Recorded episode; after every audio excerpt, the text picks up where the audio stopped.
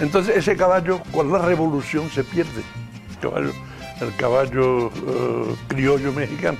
¿Por qué? Porque los caballos se, se hacían en las haciendas, se- la reproducción se hacía en las haciendas principalmente, y cuando la revolución, pues en ese periodo no se podía ir a las haciendas. Y además, los revolucionarios se llevaban todos los caballos, las yeguas, los potrillos, porque los necesitaban para, para la guerra, para la contienda. Entonces, eh, en la contienda se mueren muchos caballos. Con las ametralladoras, con los, cañones, con eso. Se mueren muchos caballos y cuando termina la, revolución, la contienda, no hay caballos bastantes en México. Los charros no tienen para hacer su deporte, que era, ¿por qué? Porque no se habían criado durante todos los años de esa época, no se habían recreado, ni domado, ni nada. Entonces México se encuentra un poco sin caballos, muy pocos.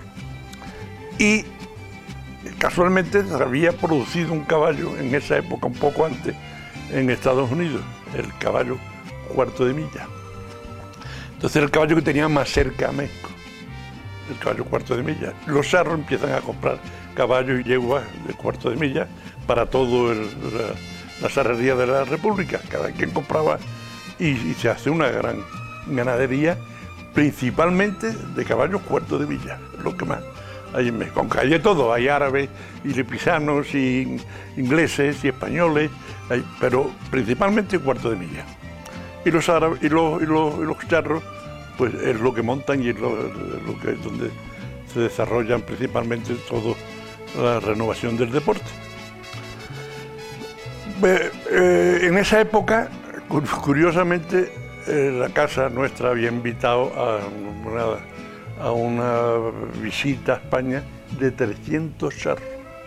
Fueron en los años 70, por ahí. Fueron 300 charros, todavía muchos viven de ellos. Y fueron a Jerez y a otras poblaciones. Y para que los charros pudieran desfilar por, las calles con los estandartes y la bandera, el estandarte de la Serrería, la bandera de México y de España, como se usa una, una caravana de cerro. Pues compramos unos caballos nosotros, españoles, que es lo que había más en Andalucía, unos andaluces. Y los charros salieron con esos caballos y con otros que nos prestaron gente allí, caballos del ejército y eso, para que hicieran un gran desfile por, por, por Jerez y por otras ciudades. Bueno, se termina la visita y, y ahora ¿qué hacemos con los caballos estos? Pues llévalos para México. Nos trajimos, ya esa es una época ya cerquita de, de, nuestro amigo cordobés, cerquita. Nos trajimos esos caballos para México y lo empezamos a llevar a las ferias, a las exposiciones, y los ganaderos eh, que tenían yegua les gustaban esos caballos.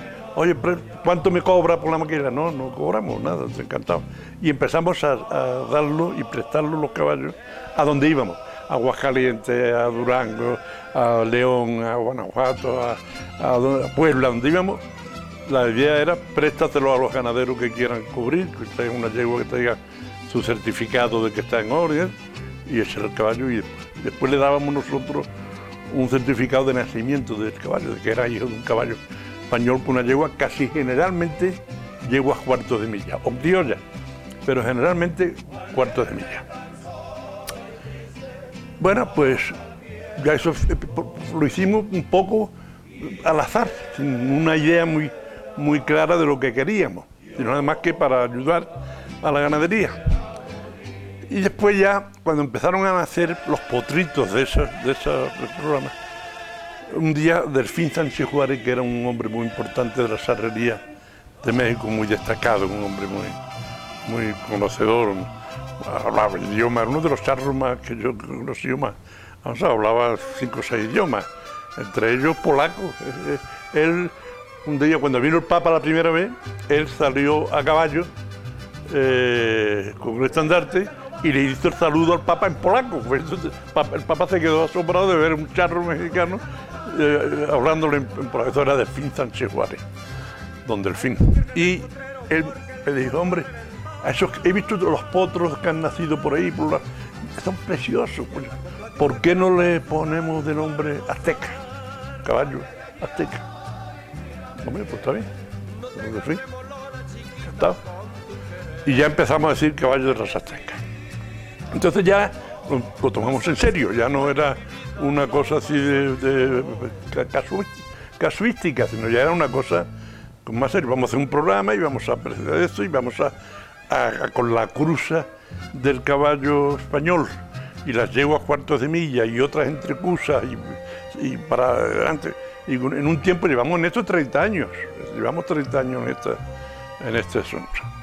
Pues vamos a ir a ver si creamos esta raza de caballos de raza azteca.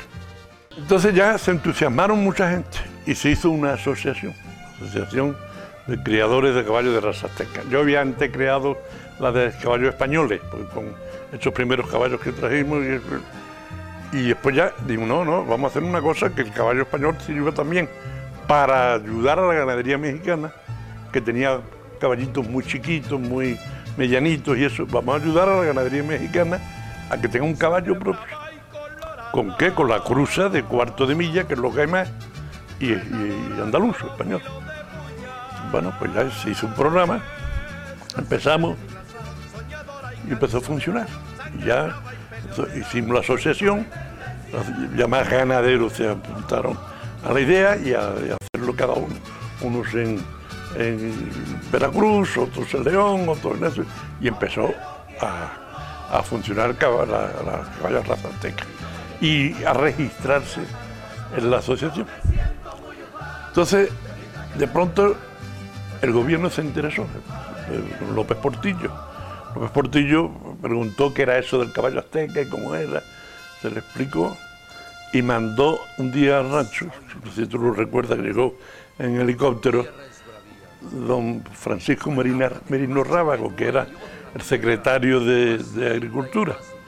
Digo, yo vengo mandado por el señor presidente para saber a qué es eso del caballo azteca y cómo está todo. Y explicamos, lo enseñamos, vio los caballos y digo, oye, esto, esto es más serio de lo que parece. Hay que crear oficialmente el caballo de la Azteca. hasta ahí.